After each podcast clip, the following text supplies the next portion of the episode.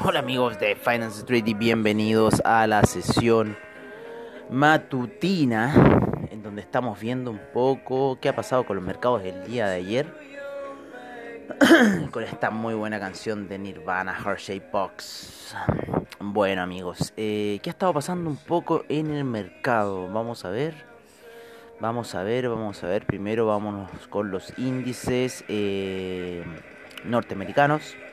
¿No es cierto? Los cuales el día de ayer han tenido una alza bastante eh, fuerte. De hecho, el SIP en gráficos de 4 horas ya se separó de la media móvil, está en una zona alta en la cual podría lateralizar para luego caer. La vela de 4 horas de este momento está haciendo una figura doji, así que es bastante tentadora esta situación para eh, quizás eh, generar alguna mm, venta, ¿no es cierto? Em, para ir a buscar eh, quizás niveles de eh, los 3714, no sé, algún retroceso de ese tipo.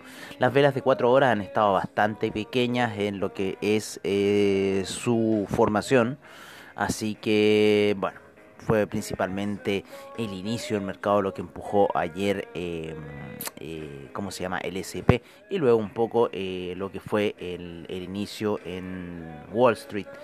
Eh, lo mismo ha pasado con el Dow Jones y el único que ha estado en cierta forma en, otro sentido, en, en, otra en otra movida, por decirlo así, es el Russell 2000. El Russell 2000 ayer empezó a caer y eh, termina cayendo, termina en, casi a niveles de eh, inicio de, de la semana, ¿no? Eh, y está siguiendo un camino distinto a lo que están haciendo en este minuto eh, los demás índices norteamericanos como el Dow Jones, el S&P y el Nasdaq, los cuales en sus figuras técnicas de 4 horas están muy similares eh, salvo por el Russell 2000 que como les comento está retrocediendo y ahora está como en una figura técnica así con unas ganas de caer pero impresionante. 2035 aproximadamente es el nivel máximo que está está en la zona de 2000 el Russell 2000 eh, valga la redundancia así que se encuentra en esa situación. Vamos a ver qué va a pasar durante el día para ver qué puede salvar al Russell 2000 los volúmenes de ayer no fueron eh, tan altos eh, como por lo general son en la semana, fueron más bajos, la gente está en una situación, los volúmenes de Navidad fueron interesantes, eh, pero la gente está como en una situación así de que ya Pascua y Año Nuevo, ¿no? Esta típica situación de Pascua y Año Nuevo, pero hay que prestar mucho ojo porque estas son las señales que el mercado en cierta forma da para salir con algún impulso alcista o bajista como ocurrió en el año 2013, comienzos del 2013 de todo ese negativismo del 2012, después el 2013 sale disparado ya el índice y no paró más. El DAX, por su parte, en gráficos de una hora, ya se encuentra lateralizado, tocando la media de 20 periodos en gráficos de una hora. Eh, por sobre esta, no ha querido perforar a la baja, así que hay que ver qué eh, qué situación, qué desenlace va a tomar aquí el DAX. Vamos a ver la jugada. En una hora lo recomiendo bastante este índice. Ayer estuvo muy lateral la sesión de Wall Street, casi ni se movió.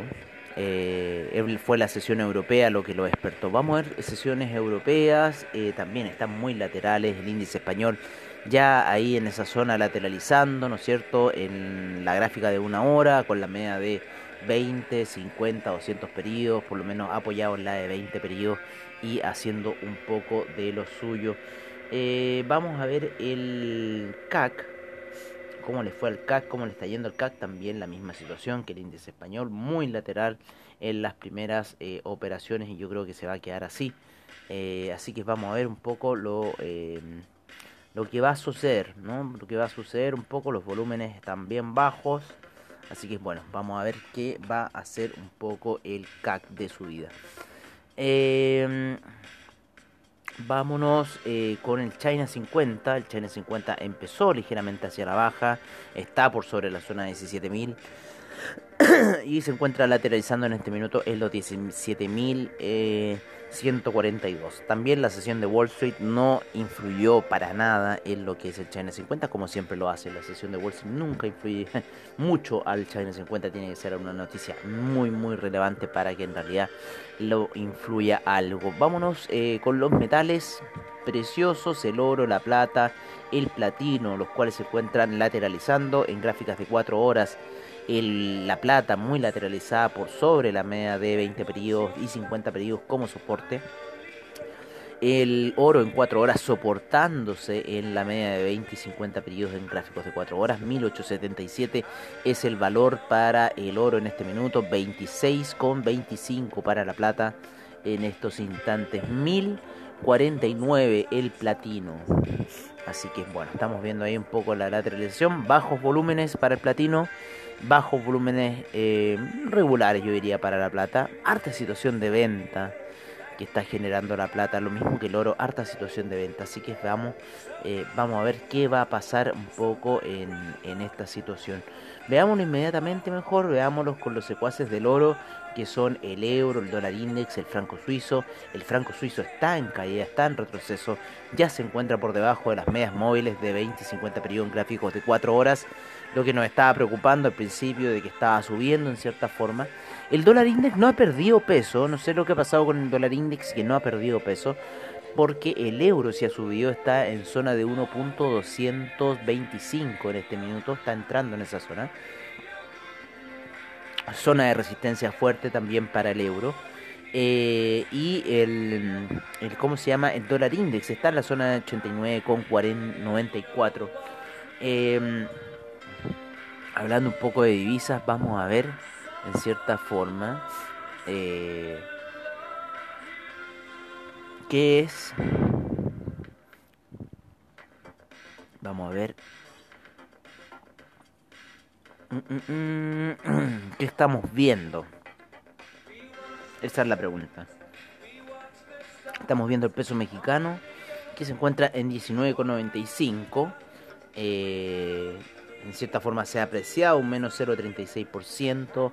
Quizás podría dar algún indicio para el inicio del peso chileno. Lo vamos a ver acá en Trading Economics que ya debe tener alguna cifra para el peso chileno. Nosotros nos metimos en alguna operación ayer mal. Eh, 7.11 está el valor del peso chileno en este minuto. 7.11 con 63. Así que vamos a ver. Nosotros tuvimos una operación ahí en los 7.13 creo, si no me equivoco, a la compra. Así que vamos a ver cuál va a ser un poco el desenlace del peso chileno en estos minutos. Así que estamos ahí siguiéndolo. Tenemos una operación hedge para el peso chileno. Y vamos a ver si esa operación hedge eh, la vamos a seguir manteniendo o eliminar. La 7.10 le estábamos dando como máximo. Nos metimos en 7.13 y justo ocurre la magia de que retrocedió. Ayer la plataforma, claro, cierra en 7.11 con 40, así que vamos a partir casi parejos con esa operación de eh, dólar peso por lo menos en lo que es BFX y si es que no se mueve de cierta forma. El dólar índice, como les digo, está en zona de 89,96, 95 aproximadamente. Volvió a la zona de los 80, eh, lo que es el dólar índice, y vamos a ver cómo viene ese descenso. Por lo menos la media de 20 periodos en gráficos de 4 horas está girando como del terror. Así que veamos qué puede suceder. Franco Suizo cayendo, deberíamos ver entonces un oro al alza. Esa es un poco nuestra predicción. Vámonos a lo que son los hidrocarburos, los cuales han estado bastante, eh, con bastante movimiento. Principalmente el, el, el BTI. Bueno, el, ya sabemos del, del gap que se mandó el gas ¿no es cierto?, el día de ayer, que lo tiene en la zona de los 2,34. Lo voy a dejar un poco, voy a sonarme.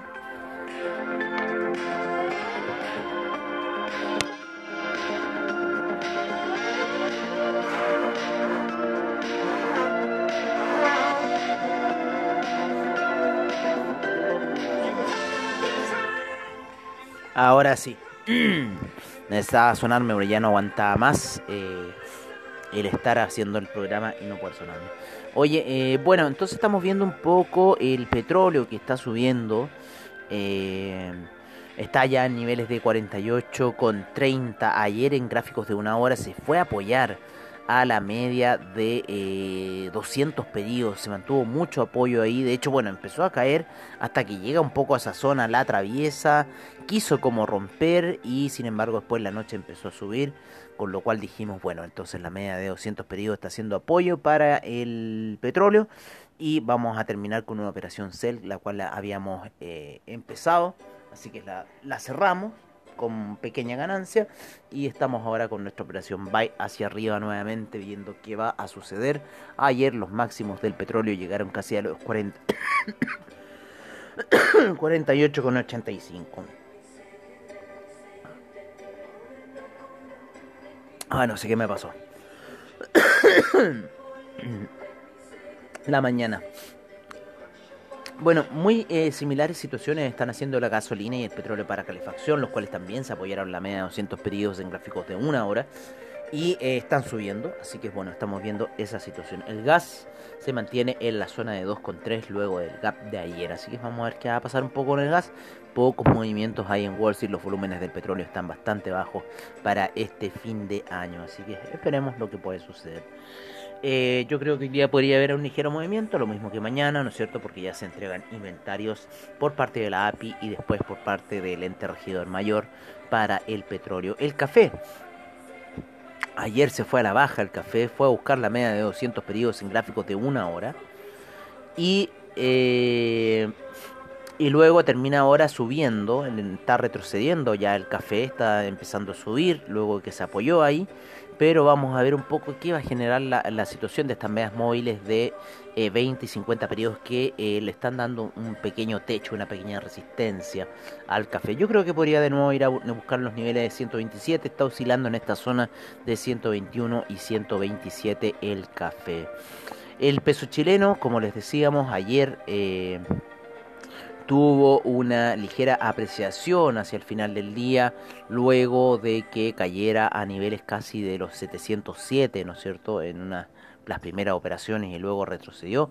Y está en una congestión de medias móviles bastante interesante en 15 minutos, donde es mucha la resistencia que hay y eh, no sabemos si la va a romper hacia el alza. Y si es que es así, iría a buscar ya niveles de los 724 donde está pasando la media de 200 periodos en gráficos de 15 minutos. Así que serían casi 12 pesos a ir a buscar. No sé cómo en este minuto, así que vamos a ver qué puede suceder. Salvo que haya un cambio de fondos al fondo A.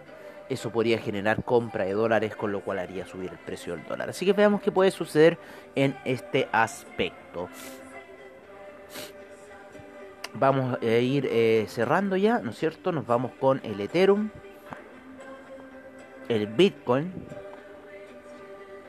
Ethereum rebotando en la media de 20 eh, periodos en gráficos de 4 horas luego de caer, ¿no es cierto? A entrar ligeramente hacia la zona de 600, bajo los 700, está en 729 en este minuto, el Ethereum rebotando en gráficos de 4 horas. El Bitcoin se encuentra apoyado un poco en, lo que es eh, los gráficos de 4 horas, en la media de 20 periodos, en la zona de los 26.000 se encuentra el Bitcoin. Vamos a ver cómo está la situación en, eh, en CoinGecko.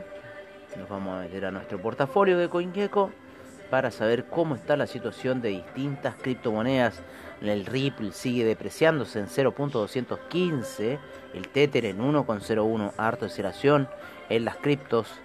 El Litecoin se mantiene estable el Bitcoin Cash también estable, el Litecoin se encuentra en 128, el Bitcoin Cash en 351. Cardano se ha mandado fuerte alza, el Binance Coin también. Eh, Chainlink oscilando en la zona de 12. Y los demás eh, también una, una oscilación similar. El que está recuperando terreno bastante fuerte y también eh, bastante volumen está transando. De lo que llegó a transar es el Bitcoin Vault que ya salió de esa zona. Ha recuperado bastante bastante. O sea si ustedes compraron a 50 ya estarían en eh, cómo se llama eh, si compraron en 50 ya van 156 o sea imagínense todo lo que ha rentado el Bitcoin Vault hasta este minuto. Bastante el Bitcoin Vault y va a seguir, puede que siga rentando más. Vamos a ver qué va a pasar con la situación de las criptomonedas. en lo que son las divisas. Como les decíamos, estamos viendo aquí una pequeña apreciación del peso mexicano, lo cual podría empujar el dólar peso hacia la baja. El dólar index está en una indecisión bastante grande. El peso argentino sigue apreciándose 83,83. El peso colombiano también depreciándose ya. El peso chileno va en 710,38 para la preapertura. Así que vamos a ver qué vamos a hacer un poco con nuestra operación que hicimos con VFX eh, para ver si la dejamos. Yo creo que si rompe 700 esta cosa ya podría hundirse, ¿no es cierto? Si rompe 700 eso es un punto clave para el peso chileno. Ya llegó a la zona de los 711, que había sido la zona del estallido social, y ahora ya se encuentra más bajo. Así que vamos a ver eh, qué vamos a hacer. 710 es nuestro punto de salida para esta operación. Sin embargo, podemos darle un poquito más de estiramiento quizás a lo que sucede. Vamos a ver todo lo que puede suceder y con eso vamos a tomar la mejor decisión de trading. Eh, bueno, yo creo que eso sería todo por ahora. Eh, no sé qué se nos podría estar quedando en el tintero. Los commodities han estado bastante planos, las transacciones han estado bastante planas. El arroz cayó bastante, menos 2.32%. Eh, el carbón un 1.16% de alza, el acero cayó un menos 1.64%, el zinc un menos 1.99%, el aluminio menos 1.29%, ha caído fuerte los metales, algo debe estar pasando. El manganeso está subiendo fuerte, 1.67% del poco movimiento que siempre tiene el manganeso, está teniendo ya mucho más eh, en estos últimos días. Así que estaba interesante también un poco esa situación eh, cómo estuvieron los mercados durante la noche. Vamos a irnos con los major índices. Eh, está el mercado, por lo menos mercado europeo, en esta hora está todo en verde. El FTSE inglés subiendo un 2.24%, fuertes de alza para el FTSE inglés. Eh, a ver, lo vamos a poner control M. Y vamos a poner Aquí estamos viendo la fuerte alza del Futsi. Fuerte alza. Eh, tiene unas velas bastante poderosas el Futsi. Bueno, como les decimos, hoy día subiendo fuerte. Un 2.25% hasta este minuto. Pero toda Europa estaba en verde hasta este momento. El Nikkei subió muy fuerte. Hoy está en zona 27.000 el Nikkei. Wow siempre se mantenía en 23.000, está, subió un 2.66% el Nikkei durante la noche. En China la situación estuvo más roja, pero no tan fuerte, menos 0,54% para el Shanghai, Shenzhen menos 0,53%, China 50 menos 0,43%. El Hang Seng siempre a la inversa de estos otros índices chinos, eh, con un 0,96% de alza. El Cospi también fue al alza, el Nifty también se mantiene al alza. Eh, estamos viendo un VIX negativo, un menos 1.38%. Ayer eh, a, a, Brasil subió un 1.12% y México un 1.18%. nos vamos a los futuros para ver cómo está la situación. Eh, positiva para el Dow Jones 0,47%, SIP 0,45%, Nasdaq 0,40%, Russell 2000 0,25% en la preapertura. Así que eso es un poco lo que estamos viendo, eso es un poco la situación que está ocurriendo hasta este minuto. Y bueno, los dejamos eh, cordialmente invitados eh, para otro próximo episodio que hasta este minuto estamos trabajando las sesiones matutinas principalmente debido a este fase de horario que eh, tenemos ya con Wall Street. Entonces no estamos haciendo dos capítulos como eh, solíamos hacer en el invierno de nosotros. Así que bueno, yo creo que nos veremos en una nueva sesión matutina el día de mañana. Eh, recuérdense no apalancarse mucho al momento de tradear. Y recuerden meterse con nosotros en AvaTrade. Métanse en nuestra página web. Eh, www.finance-street.webnote.cr ahí pueden encontrar toda la información, los servicios financieros y crear una cuenta con nosotros y operar con AvaTrade. Un broker con bastante espalda, de calidad, con bastantes servicios que les presta. Nosotros estamos probando ya DupliTrade con AvaTrade, así que vamos a ver cómo nos va con esa situación. Un abrazo enorme amigos y nos estaremos viendo mañana en una nueva sesión matutina, como siempre al estilo de Finance Street. Agradeciendo a investing.com, Trading Economics, Forex Factory, CoinGecko, eh, a, eh, ¿cómo se llama? A BTG Pactual también por alguna información que nos presta de vez en cuando. Eso, un abrazo enorme y nos veremos mañana.